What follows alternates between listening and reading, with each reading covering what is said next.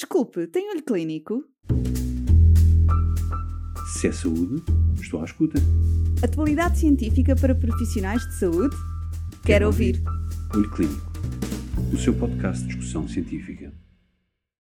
Olá, bem-vindo ao novo episódio de VIH, dedicado desta vez à prevenção, mas na voz de quem vive com VIH.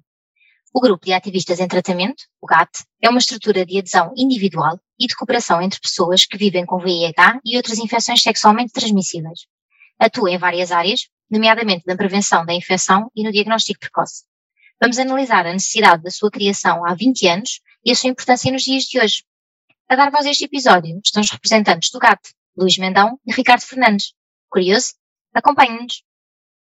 Então, Luís, queres falar um bocadinho da, dos inícios do GAT uh, e porque é que nós precisamos de um, precisávamos de um GAT há 20 anos atrás e precisamos de um GAT hoje em dia?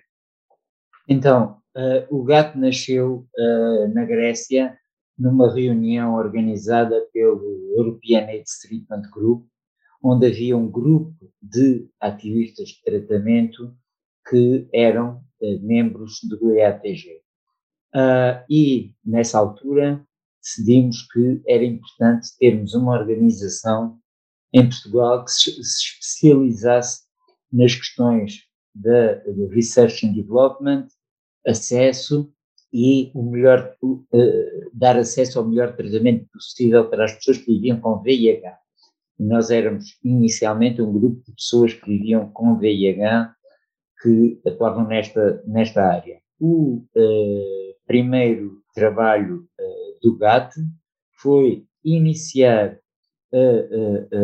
as relações com a indústria farmacêutica, com os reguladores e com as associações médicas para reconhecerem que nós éramos o que a nível europeu se chama um Community Advisory Board, que tinha uma série de pessoas, especialmente de doentes, especialmente conhecedores na área dos tratamentos e que representavam os interesses dos uh, doentes nesta área.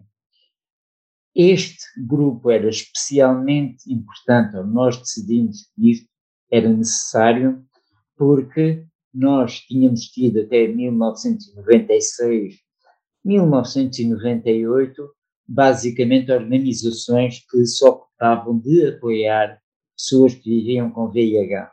E as pessoas que viviam com VIH morriam muito rapidamente e, portanto, o que nós decidimos com o GAT e outras organizações similares foi que era tempo das pessoas que viviam com VIH fazerem parte da solução e não serem apenas o uh, problema.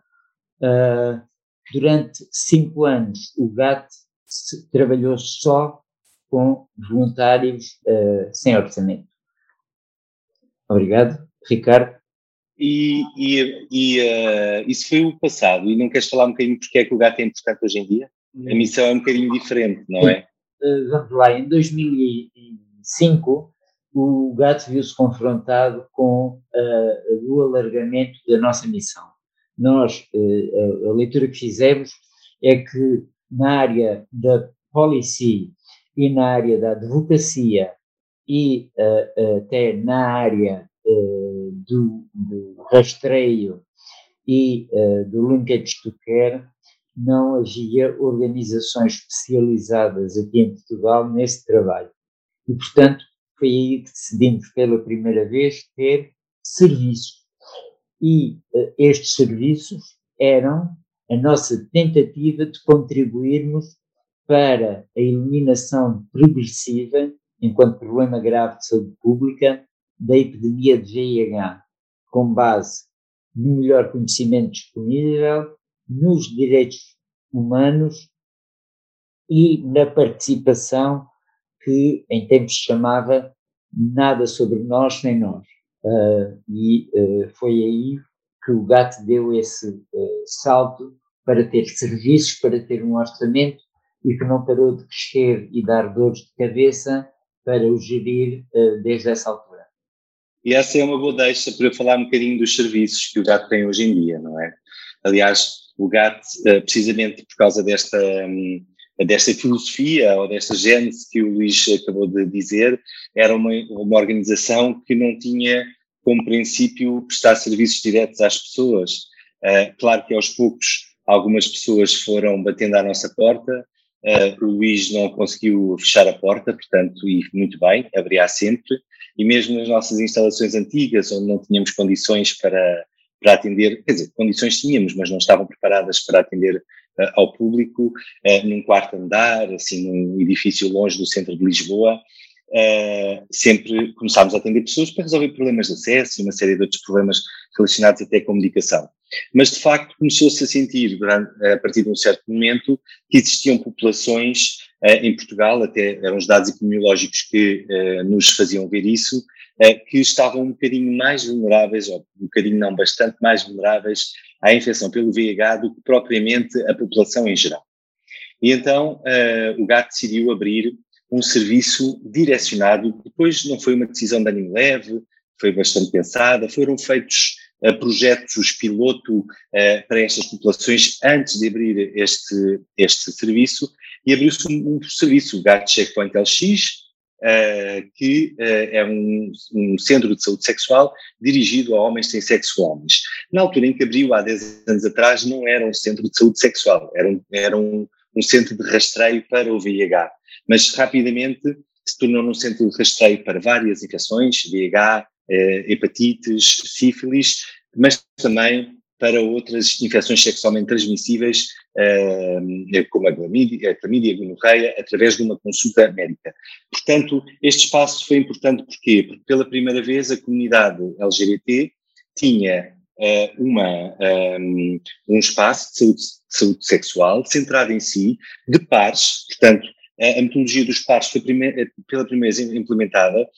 É importante aqui dizer também que o rastreio rápido, aos testes rápidos, não eram na altura uh, muito utilizados em Portugal. O GAT uh, introduziu-os no, no, cenário português e teve que fazer trabalho político para alterar a lei de forma a que fosse possível fazê-los, fazer os testes por pessoas treinadas da comunidade e não por pessoas uh, e não só por médicos e enfermeiros, e foi nesse contexto e nessa filosofia que abrimos o checkpoint, que foi, na altura, uh, não foi consensual, mas na verdade, na verdade, assim que abriu foi um blockbuster, ou seja, foi um sucesso.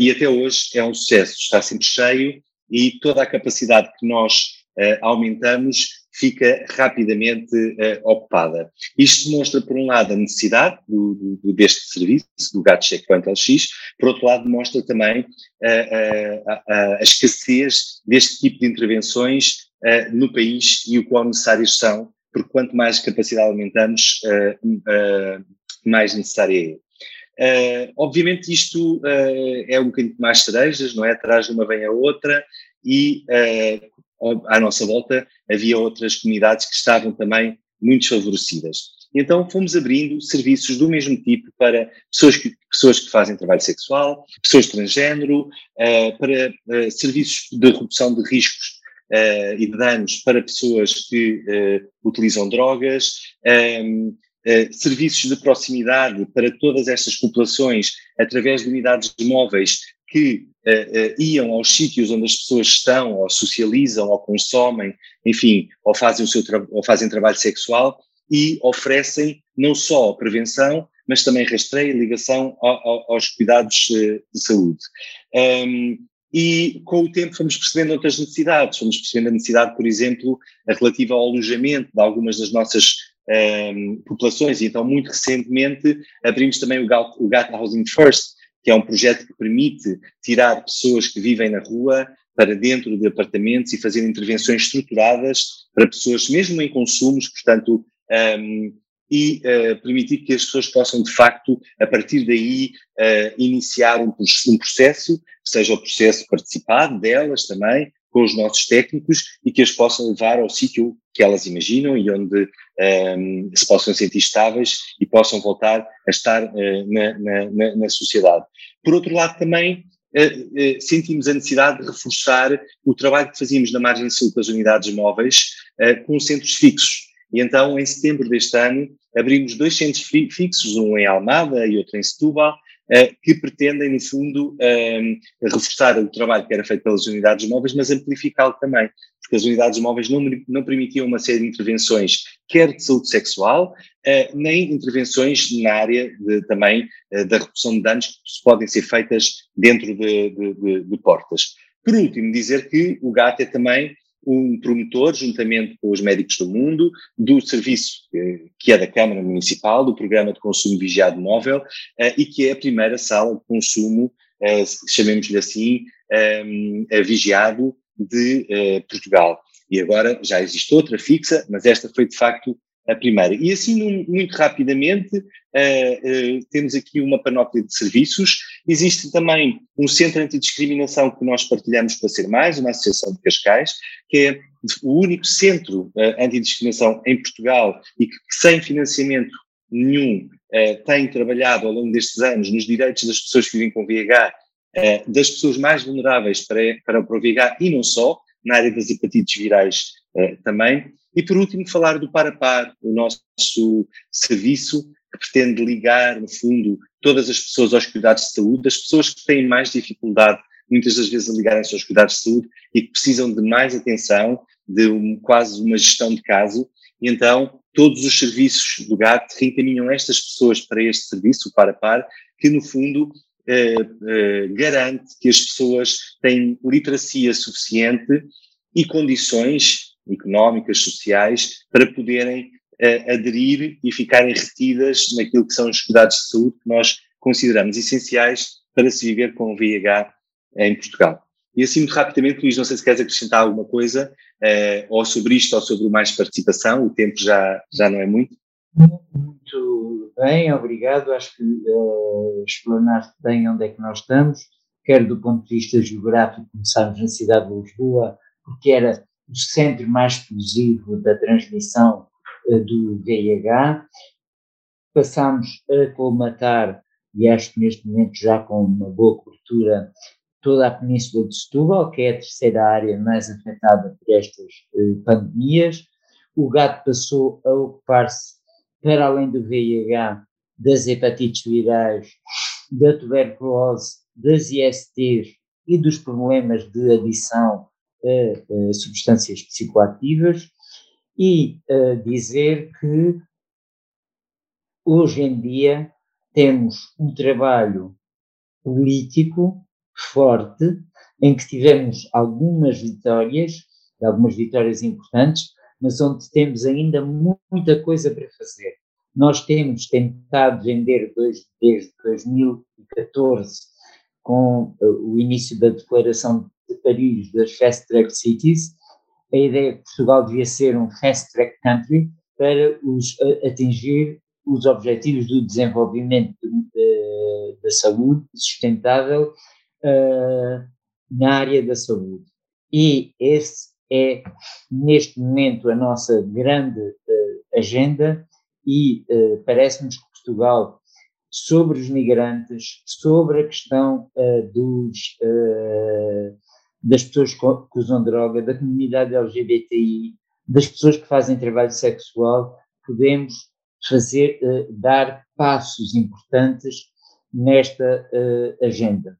Também dizer que o GAT, dos quatro colaboradores iniciais em 2005, neste momento tem mais de 100 pessoas no quadro e que também passamos de um primeiro orçamento de 50 mil euros para um orçamento de 2 milhões de euros eh, por ano, o que mostra bem o que foi o crescimento do gato nestes últimos 15 anos e também a dor de cabeça que se tornou dirigir o gato que não tinha sido desenhado para ter este tipo de estrutura. Luís, queria só, queria só falar um bocadinho também sobre mais participação, sobre uh, esta, o tempo já está quase no fim, e, e, e, gostava de falar um bocadinho sobre uh, uh, o nosso trabalho, o trabalho do GAT, naquilo que tem sido e com outras organizações de outras áreas das doenças que se juntaram uh, a nós nesta iniciativa que foi criada por nós, que é o Mais Participação, Melhor Saúde, para de facto haver,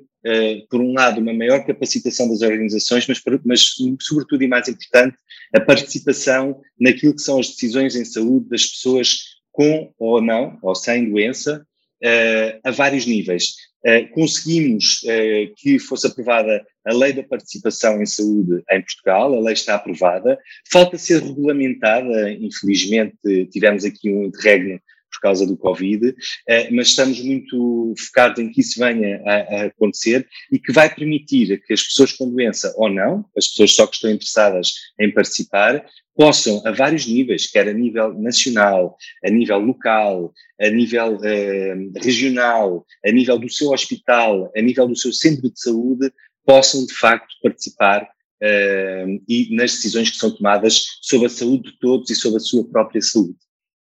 Uma característica muito importante da filosofia de trabalho do GATT tem sido a constante atenção à produção de conhecimento, à investigação e à informação de dados aos decisores políticos nos nossos projetos e nos nossos serviços.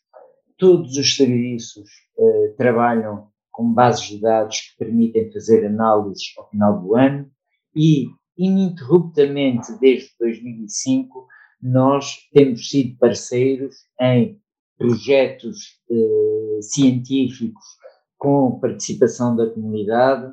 O nosso parceiro mais fiel tem sido o Instituto de Saúde Pública do Porto. Nós temos trabalhado com muitos outros uh, uh, académicos em uh, Portugal e, e, portanto, esse lado de produzir conhecimento, de produzir conhecimento de acordo com aquilo que consideramos as necessidades das nossas comunidades, uh, é uma das características-chave do GAT. Se é saúde, estou à escuta. Atualidade científica para profissionais de saúde? Quero, Quero ouvir. ouvir. Olho Clínico o seu podcast de discussão científica.